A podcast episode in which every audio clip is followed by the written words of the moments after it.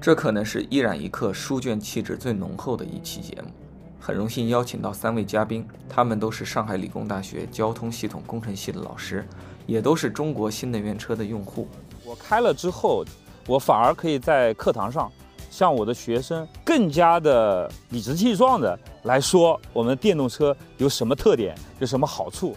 刘薇薇老师，交通系主任，研究方向交通规划，先后购买了两台纯电车。就这个底儿还没盖的时候，在八层建完，我就用它的标机把这辆车整车标在里面。王嘉文老师，交通系副教授，研究方向是智能交通和自动驾驶，刚购买了一台全新的纯电车。他是九零后，也是一位 B 站的 UP 主。每一艘经过上海的轮船。都必须从这所校园的这个视线内经过。那么在这样一个校园里啊，每一位有思想的学生啊，都不能不感受到自己生活在这样一个大的世界里。李文祥老师，交通系副教授，更年轻的九零后，研究方向是低碳交通和大数据，平时开一台插混新能源。三位老师的研究方向各自不同，所以这期我们谈的东西也非常的宽广。这也正是今天这个汽车产业的一个新特点。汽车从来不是仅仅关于车辆工程，它是一直融入在一个非常复杂的社会，扮演着非常复杂的角色。但在今天，汽车工业和能源、交通、环境、数字化的关系正变得前所未有的紧密。我们的拍摄地点就在黄浦江边，上海理工大学的军工路本部，历史悠久，古色古香。我曾经无数次在上海中环上开车经过这里，但这是我第一次近距离深入来感受这座美丽的校园。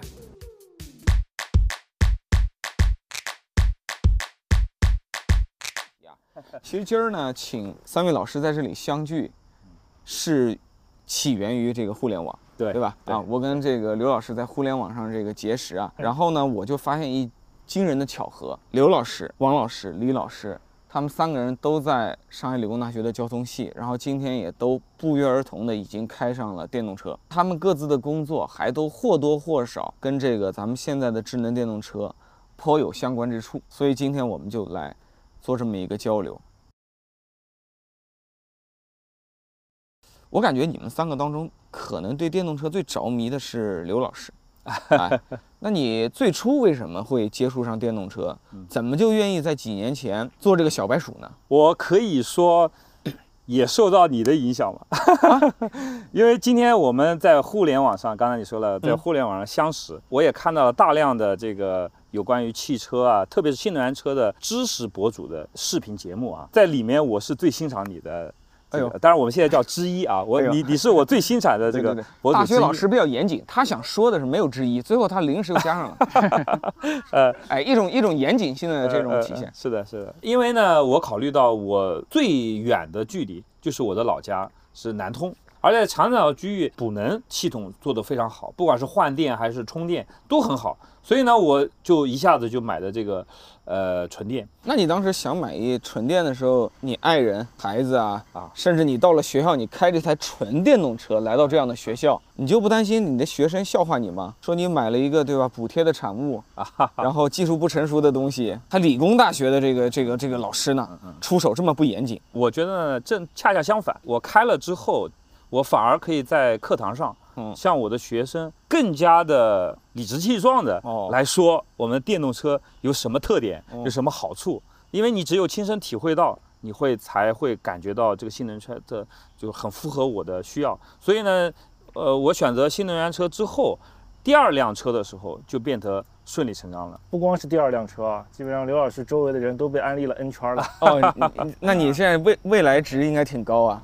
呃，我我个人虽然我买的是蔚来，但是我我觉得呢，呃，我并不局限于品牌。那你只要选择是国产汽车，不管是比亚迪啊、极客啊、长城的欧拉系列啊，我觉得都很好。哦，实际上当时买车的时候也比较早了，大概在五年前、五年多前，那时候我也对比了市场上这个同类的一些这个混动汽车的一些这个品牌，综合比较下来，我觉得我们国产的这个比亚迪啊，不管在技术上还是在成本控制方面，综合下来，在当时我觉得是做的最好的，所以我选择了比亚迪的秦 Pro 这一款混动的汽车。他们俩的这个选择啊，在当时的我看来，我又觉得 啊，你们愿意当小白鼠？你看我，我和他买车时间，第一辆车买车时间差不多，我直接就是纯油。当时你买的什么车？我第一辆是迈腾啊。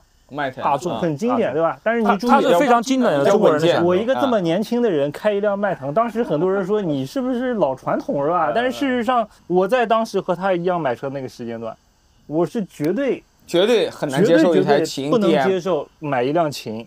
那在我当时的感觉，我靠，我那是当韭菜车。但是你拿现在的观点来看，对吧？当然那个时候还有政策的这个原因啊，因为我当时买比亚迪秦，主要还是。牌照的问题，因为新能源汽车送牌照，然后那时候其实像现在比较热门的这个特斯拉呀、蔚来，其实那时候还没有那么热门。蔚来那时候还没交车。对，嗯。然后你买车的时间是一八年上半年。嗯，对，一八年左右。说到刚才这个王老师说的这个后悔区间啊，其实是有有这么一个时间段的，那个时候是刚好特斯拉它 Model 3出来之后，这个降价了很多，因为当时没有买这个特斯拉，也是因为当时。特斯拉它的这个成本还是比较高的，对，三十多万，三二八，对，然后它突然出出出了这样的一个降价的一个策略，觉得这个，呃，当时其实考考虑特斯拉也是可以的，所以就有有那么一丝丝的后悔。但是其实后来想想，其实特斯拉它都是纯电嘛，对。然后当时毕竟这个纯电的这个续航的这个焦虑还是存在的。刚才可能依然说我们刘老师是资深的电动车爱好者，是吧？嗯。我这边不一样，嗯，我是一直以来对汽车都是比较深入研究，就是因为我从高中开始就喜欢，对，对吧？大学就开始研究。我当时是在美国那边留学，呃，在普渡大学。我当时在美国的时候，我第一辆，刚才我讲的是国内第一辆车是迈腾。对，我在美国的一辆车是啥？雷克萨斯的 GS 四三零，四点二自吸。你开过那个车，在国内你买车的空间是很大。我那一开好爽啊，对吧？我那整个环美，我去了美国以后自驾了好几圈，就因为那辆车爽啊。对，而且这个点，因为我当时买的是二手车，美国这二手车的价格，对吧？你倒是知道的，那相当的划算。我当时迈腾的这个选择，那我也是考虑过，我当时的对比。可能说起来不是一个预算啊，当时对比于七十万的那个特斯拉，一七 Model S，嗯啊 Model S，嗯，当时在那边想啊，那车我也考虑过，到底两个选哪个啊？S 将是叫 S 七五，哎，对，S 七五最低配的，最低配是盖板特斯拉，盖板七十多万。当时在做这个选择的时候呢，哎，对我来说两种就是油车，当时啊油车和电车都是免税的，因为我是有留学生免税。最后通过价格、使用体验，所有的一系列，包括它内饰什么装配，全部看完以后。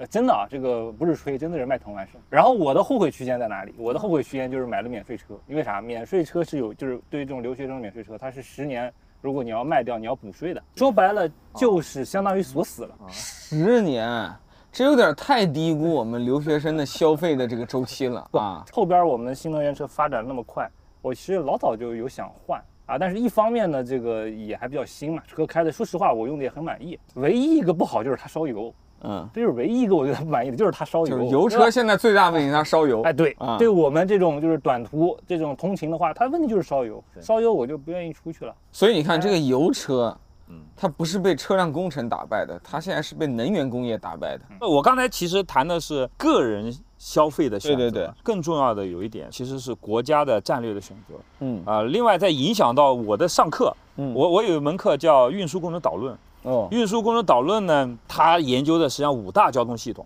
嗯，公路、铁路、水路、航空、管道。哦，在五大交通方式里面，可以说除了现在的常规的汽车业之外，包括比如说铁路，我们的高铁已经电驱动，电驱动，对啊，同时呢也是飞升国内外了。那么航空，现在 C 九幺九已经开始呃飞行了，包括我们的通用的飞机都做得不错。那么也许未来是 A、B、C 的波音啊、空客，C 就是 China 了。还有管道，其实在我们中国在全世界制造管道这个水平也是非常高的。除了这几个之外，剩下来的就是公路、汽车运输，一直是我们中国的短板。它的这个发展的速度其实是之后的，甚至有人说是失败的。所以我在长达十年的教学的过程当中，我在。前几年我其实扼腕叹息的，我讲到高铁，讲到 C 九幺九，呃，我都很自豪。但是，一讲讲到这个中国的这汽车是吧？我们技术换市场，但是这个路线在前前几年似乎是没有没有成功。但是我们也要理解，这个可能难度啊是不一样的。你的高铁，你的飞机。它是国家战略，对，它不是民用消费品。是你举全国之力是可以把这些战略产品做好，但是民用品是通过需要市市场来检验的，那个其实更难的。看汽车，它的这个发动机的技术，它的特别是变变速箱的技术，完全是垄断在国外的厂商手里，是吧？我们有非常强的技术壁垒，对，和专利墙。但是呢，到了近三年，嗯，就是由于这个中国新能源车的崛起，哈。上课的时候讲课的时候，是不是给了你很多案例啊？呃，当然给了我很多案例。我我为什么觉得很很有触动呢？我呢是在日本留学的。那么在日本留学的时候呢，在二零一零年的时候，我记得非常清楚。那一年呢，呃，日本正好出了一个新能源车的补贴政策。日本的新能源车当时主要是混动，特别是有个重要的系列叫丰田的 Prius。补贴政策一出来之后，我所在的教研室的教授、准教授全部买了 Prius，而且我也试驾了这个 Prius。当时给我的震撼就很大，就跟现在的很多老外，呃，做我们国产新能源车的那种震撼是一样的。那时候谈混动，大家还是先想到丰田，先想到丰田。对对。所以当时我我心里就有忧虑，你知道吗？就是我一想丰田的这个混动做的这么好，回国之后马上就遇见了这个特斯拉的出现，然后说这个美国又把纯电做的这么就这么这么好，其实我是很担心的啊。呃，零九年的时候，中国出呃出台了这个新能源车发展的战略。但是又出现了一顿什么偏补啊、老头乐啊。但是我们完全不能否定国家这个制定政策的正确性，是包括地方政府出台的政策。就像我们刚才李老师说的，呃，上海的这个绿牌，我不知道你们去了那个上海的那个车展，车展，嗯，我去了之后真的对我震撼是无以言表哈。当时最热的场馆就是比亚迪的场馆，嗯，比亚迪车型又多。又是你刚才说的那个仰望品牌，对，都是要排队去看车。观众愿意去看的那个展台啊，全部一律全是新能源的，那个燃油车的大家已经没有兴趣去去看了。所以我觉得这个可能真的是实打实的一个一个趋势。那那么多海外的这个汽车的这个高管也也都来，我也都看到了。嗯啊，他们真的研究的很，包包括博主很认真的。那么我们系呢有两个呃研究的前沿，一个是智慧交通，还有一个是我们李老师的低碳交通啊。在智慧交通这个领域啊，就是我们王老师呃做了很多很很深的研究。智慧交通这一块呢，我想可能做个解释，因为我们中国呢有自己的特点，在国外很多时候呢。我只说大部分的时候，它可能走的是单车智能的路线啊，就是说，特别是特斯拉为为为为标杆的，就是它把自己的这个呃车辆视觉做的极致，把芯片做到极致，所以它整个在普通道路上的智能行驶做到了很高的水水准。那么，当然我们中国呢，可能现在走的呃另外一条路线，就是说车路协同这一块，主要是利用我们中国它的五 G 设施它的普及。在全世界是比较领先的，所以这是一个很高的资源，能不能把这些资源把它更好的挖掘出来？呃，车和路就是路侧设施也要把它用起来，这样的话，可能在一些车的盲区的导航或者说呃感知方面，它有更好的作用。另外一方面呢，可能从管理，那我们需要大量的数据，因为车的数据呢，它有点隐私的，所以它路测的数据对于政府能够对交通的管理就有很大的帮助。啊，我我只是讲一个很很初步的东西，但是很详细的，我们王老师就就很清楚。有一个问题，我们上次见面时候聊到过，自动驾驶这件事儿，车企更多从车的角度在做，但像你们搞学术的，在大学里边，你们是从交通的角度在做，嗯，这事儿到底怎么理解呢？那这个事儿其实我们可以这么理解啊，先说的比较通俗一点，依然我们买辆车，你在意的是你开的爽不爽，对吧？那于是乎，车企他会怎么做？他为了盈利。嗯，他一定会从用户的角度去想，我车怎么开的舒服。我说更加的这个具体的一个例子啊，假设它有一种技术，能让你直接从你的目这个起点传送到目的地。如果它开发出这个这个东西，会使得你的整个的社会上面的其他车全部干废一半，走不了路了。这个车企它还会有这个技术吗？一定会嘛。我们整整个从一个国家的视角来看，从一个政府治理的角度来看，那交通它并不是满就是为了服务于每单独哪一个人，对吧？它总归是一种社会的公共资源，那么公共资源里边呢，就有一个很重要的事儿，它是需要整个社会效益最大化。那这个我们在学术上面有个提法，一个叫做系统作用，对，一个叫做什么？一个叫做用户最优。对，我们交通最最最前沿的研究，这是直接就在今年我们整个我们交通系里边直接发在全世界的最 top 期刊上面的。这个工作其实说出来很简单，就是我来去识别在交叉口一个人开的车的轨迹。注意啊，我们自动驾驶车它的轨迹可能啊，尤其是在现在的这个层次，就一种。对吧？它就是最优的那个最优轨迹，一个交叉口。我们通过航拍叠加了无数条轨迹之后，我们发现人的这么一个轨迹是一个很大的一个概率分布的一个事儿。对，是离散的。如何用数学模型来描述这样的一个离散的东西，在就是普通的用户来说，他不 care。对。但是注意啊，这一个用户模型对于车厂来说极为重要。对，所所以那个就是你们的研究成果应该跟车企对接一下。因为站在单一车企做技术的角度，他很难把这种人类行为学都整一遍。对，这这是社会公共问题，对吧？医生，你说的太对了，这就是我们交通学界它现在呢可能起到的作用。就是说，我们现在一个大的方向是啥呢？就是在呃自动驾驶或者叫无人驾驶时代，我们整个交通管理或者交通技术。这个研究体系的要发生一个完全新的革新，这是我们现在新的交通学生的一个很重要的就业去向。各个车企现在我们都在测试自己的自动驾驶能力，那些非常常见的这种事故啊、问题啊，它其实很短的时间它就可以通过场场测，或者是说多少个用户去测，测完了。对。但是注意啊，很多偶发性的问题，嗯，啊，它是需要极高的单位里程来去排除它的概率的。那么这件事儿呢，按照目前的技术。在现实中，对吧？所有的车都在跑，你可能跑个一百年才能达到我们学术界所承认的真正的安全。但这件事很明显，你不可能上市之前跑一百年了。嗯，那怎么办？就有一个很重要的需求，嗯，就是我需要在虚拟仿真的环境，就做仿真了。对，我一辆车，啊，这个车是真车啊，就车的那个车机，包括它的那个前边的检测器，全是真的，在虚拟的环境里边跑。比如说，它在这个测试场里边，它就是一辆车在那转。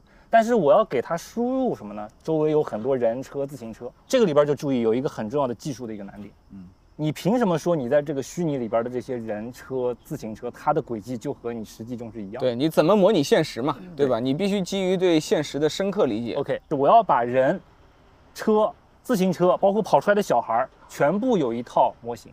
而且是数学模型，那这套模型要符合实际，而且要科学的论证它符合实际。第二个角度是什么呢？就是我们看到的现在的所有的车厂，它考虑的都是以卖车为主，所以它都是以单车智能为主。这样的一个自动驾驶车和其他自动驾驶车会发生博弈，人和人，对吧？我们可以通过眼神交换一下眼神，谁先过，对吧？那机器的博弈有可能它会很傻，两边互相让，然后让到两辆车都停在路中间。对，有可能一直等着。哎，那或者两个都不让，直接干上去了。这边我自己研究团队做的一个研究，我们就来去。分析单车智能的车辆在什么比例的情况下效率会反而下降？就注意啊，这个可能比较反直觉啊，这是我们研究通过仿真实现的，在达到百分之三十到四十，对吧？在不同的条件下可能不一样，它的通行效率反而会下降。原因就是在于产生了非人工驾驶和非人工驾驶的这种博弈，所以这个时候就引入第二个概念，叫做多车智能，就是我这个车不光知道我的车的状态，我能知道其他车未来的计划，我这辆车可以知道周围一个定区域的所有车它的。啊，intention 就是它的意图，有一个总的服务器在同时协调这些多辆车。那这样的话，我们就可以达到我们所谓的交通效率、安全的更大化。甚至啊，我们可以说这个时候都会有特权，比如说你是我刚立刻就想到了，一旦我们有这种理想的事情出现，就会有人走后门。哎，你要从呃良好的角度去发现，万一我们控制需要一个应急车道的时候。那我们就可以使得，对吧？然后救火呀，呃，医医疗啊，你优先就可以用啊。我的认为，单车智能极大普及最后是不可能的，不是说技术不可能，是最后的管理不可能。当它发展到一旦一定区间的时候，一定会必须要求上多车智能，至少会在重要的交织区，比如说上下匝道比较拥挤的地方，重要的交叉口，它就会上这样的设备，去来综合协调这些智能化的单车。然后使得它的效率和安全进一步的提升，这个一定是未来的大势所趋。当然，可能路还比较长。那既然聊到这里，你觉得自动驾驶什么时候能够普及？如果我来回答这个问题，我的回答是现在就在 ing，就是过程中。没错，没有一个具体的节点。就像别人问什么时候电动车开始普及，对，依然你觉得现在电动车普及了吗？算吗？不算。但但我觉得中国的电动车的那个拐点是二零二零年的第一个季度。那我觉得自动驾驶的拐点就可以看作最近这一两。你觉得今年是不是有可能？呃，不，已经已经拐点已过，啊，拐点已过。现在我可以现在我可以跟你们分享一个我的嗯观察，嗯因为我是做这方面研究的，嗯对吧？在驾驶行为这一块儿，现在只要他去深度使用过 L 2车道保持加上自动自适应跟驰，只要用过这个功能上过高速的，就离不开了。L 2它的产品力已经能达到一个产品的级别。再往上这个级别，那个功能对你来说可能就是甜品级。是哎，我今天感觉想尝个鲜，试一下。哎，但是啊，我们话又说回来，自动驾驶它有两个概念，一个叫做全场景自动驾驶，这件事是特别难的。嗯，我我考虑，如果是全场景都不需要人的自动驾驶这件事，可我觉得十年十年、二十年都有可能还会要用，这个都可以说不可预测了。但是呢，确定场景的自动驾驶这件事儿已经实现，而且大量应用。举几个例子啊，港区，对，港区那个里边儿运内集装箱货那车货极重车它那个能耗对吧很高，多一脚刹车花十几块钱的油费，就在它的港区里边也没人啊，我可以完全按照自动驾驶去做，这个事儿已经已经实现了。包括有一些路段，这个货车的一个自动驾驶，像上海的东海大桥这边已经实现这个完还全的自动有工厂里的那些送送货小车，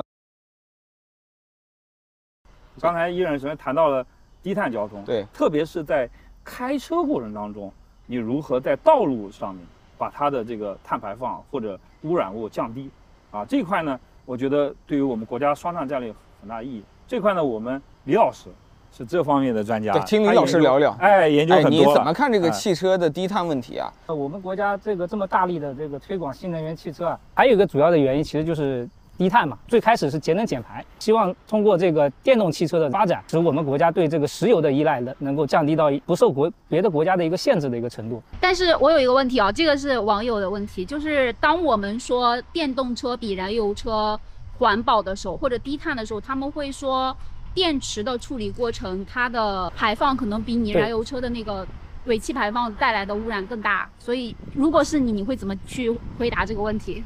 对这个问题，确实是电动车不可避免的这个问题。也有很多研究啊，从全生命周期的这个碳排放或者对它的这个环境的影响去评估，综合下来看，其实电动汽车依然还是比这个传统汽车更加的环保。因为现在我们的这个国家是以煤电为主嘛，是以这个目前我们国家的能源结构来去计算，电动汽车每公里产生的碳排放依然是低于我们的这个传统燃油车，大概能到百分之三十到四十。国家说法啊，啊，这个也是电这个车就是比油车排放低。随着未来核电、可再生能源发电比例的提高啊，我们这个电动汽车啊，是真的有望在未来实现这个真正的零排放。对，今天怎么说这玩意儿都说的特别的云淡风轻。前几年在网上聊这些事儿，总有人要抬杠。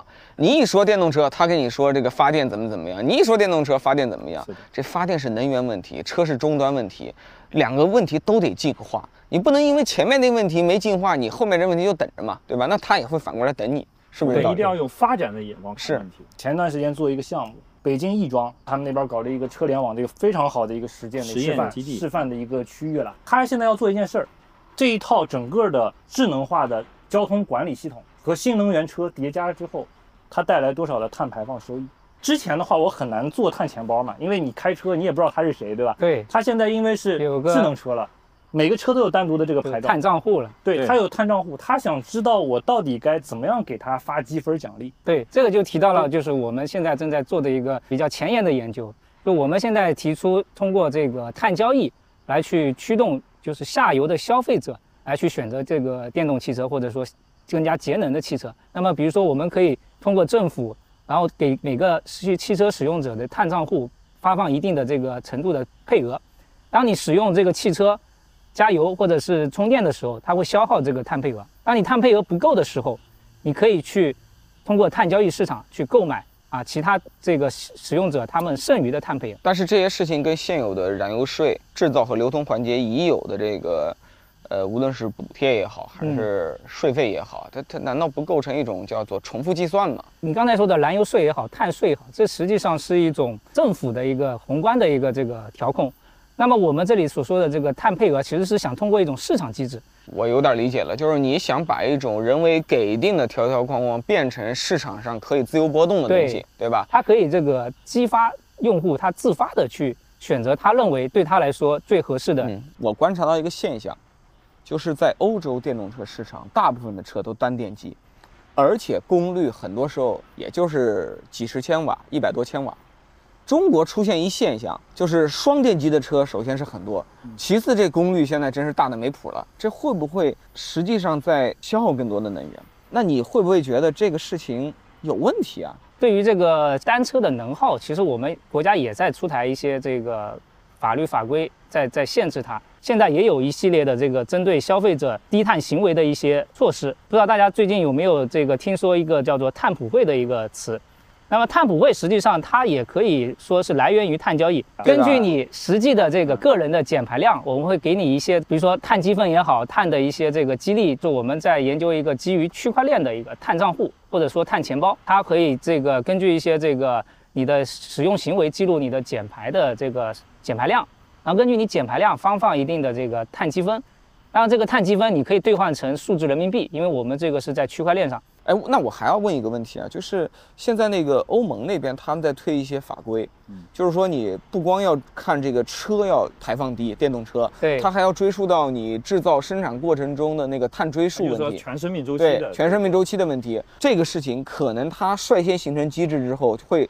让我们在供应端有很大的麻烦，我们往欧盟去出口，对，要么就是不容易出口了，要么就是出口的时候你要交更多的税了。所以我感觉你在研究这个东西，跟他们的东西实际上是匹配一回事。实际上，碳交易最早其实就是来自于欧盟，他们有一个这个碳交易市场。欧盟现在其实他们也有在实施一个叫边境碳税的一个这样的一个制度，就会导致我们中国的生产的这个汽车，它如果是高排放的话，它出口到欧盟这些国家，它会收收收很高的这个碳边境税。那么就会使我们的产品失去竞争力，所以最好的办法是咱们先把这个体系赶快玩出来。对，我们先玩顺了，这样我们出口的时候，首先符合它规则，或者说我们只用交比较少的税。另一方面，其实我们再往下，哎，又有优势了。现在有很多全世界发展中国家也想成为世界工厂第二嘛，世界工厂第三。我们面对这些事业工厂的时候，我们就率先占据道德和法治的这个制高点。对你这个把握住精髓了。对对，呃，其实大家可以看到一个规律，我们中国呢，原来呢，其实对低碳呢是相对保守的态度。嗯。当时在十几年前，我们更重视的是我们的发展权。对。他认为我们的发展权和这个低碳呢是矛盾的。对。但是呢，背景发生变化了，我们的低碳绿色科技发生很大进步，包括我们的新能源车。就是你手里没刀的时候，你呼吁和平；哎，对对，哎，手里有刀的时候呢，你这个强调要公平竞争。哎，你说的太对了，就是这个意思。哎，其实这个节目做下来，我的一个感受就是，新能源领域啊，不管是学子还是这个从业人员，真还挺幸福的。你看你搞的这个产业啊，融汇了人类今天的诸多之重大变革。年轻的朋友，这个如果这个明年填志愿，啊，加入。交通工程系啊，交通非智慧交通、低碳交通都非常值得研究。他们还有个优势，他们是管理学院，他们那个学院应该还有很多女生，对吧？这就跟我们当年在同济学汽车特别不一样了。